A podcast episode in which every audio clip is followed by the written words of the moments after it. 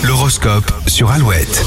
7h36, bon mercredi, nous sommes le 24 novembre, on démarre avec les béliers, vos finances sont stables mais ne laisseront pas place aux achats compulsifs. Les taureaux, ce n'est pas parce que vous êtes en forme que vous êtes capable de tout, ménagez-vous. Les gémeaux, il est temps de sortir de votre carapace et de prendre confiance pour exprimer vos désaccords. Les cancers, vous avez des doutes sur la solidité de votre couple, parlez-en avec vos amis, ils auront de bons conseils. Les lions, relancez vos contacts, votre énergie votre motivation pourraient vous ouvrir de nouvelles portes. Les vierges, n'évacuez pas votre tension sur les personnes qui sont à vos côtés, une bonne séance de sport sera plus efficace. Balance, vous arriverez à prouver que votre place est ailleurs, une promotion ou une nouvelle opportunité de travail se profile. Les scorpions, pas de question de vous laisser aller aujourd'hui, vous êtes motivés pour reprendre une hygiène de vie saine. On passe au Sagittaire, vous réussirez à dégager du temps pour prendre des nouvelles de vos amis, ils seront ravis. Capricorne, ne faites pas de plan sur la comète, les événements d'aujourd'hui pourraient tout chambou- chambouler.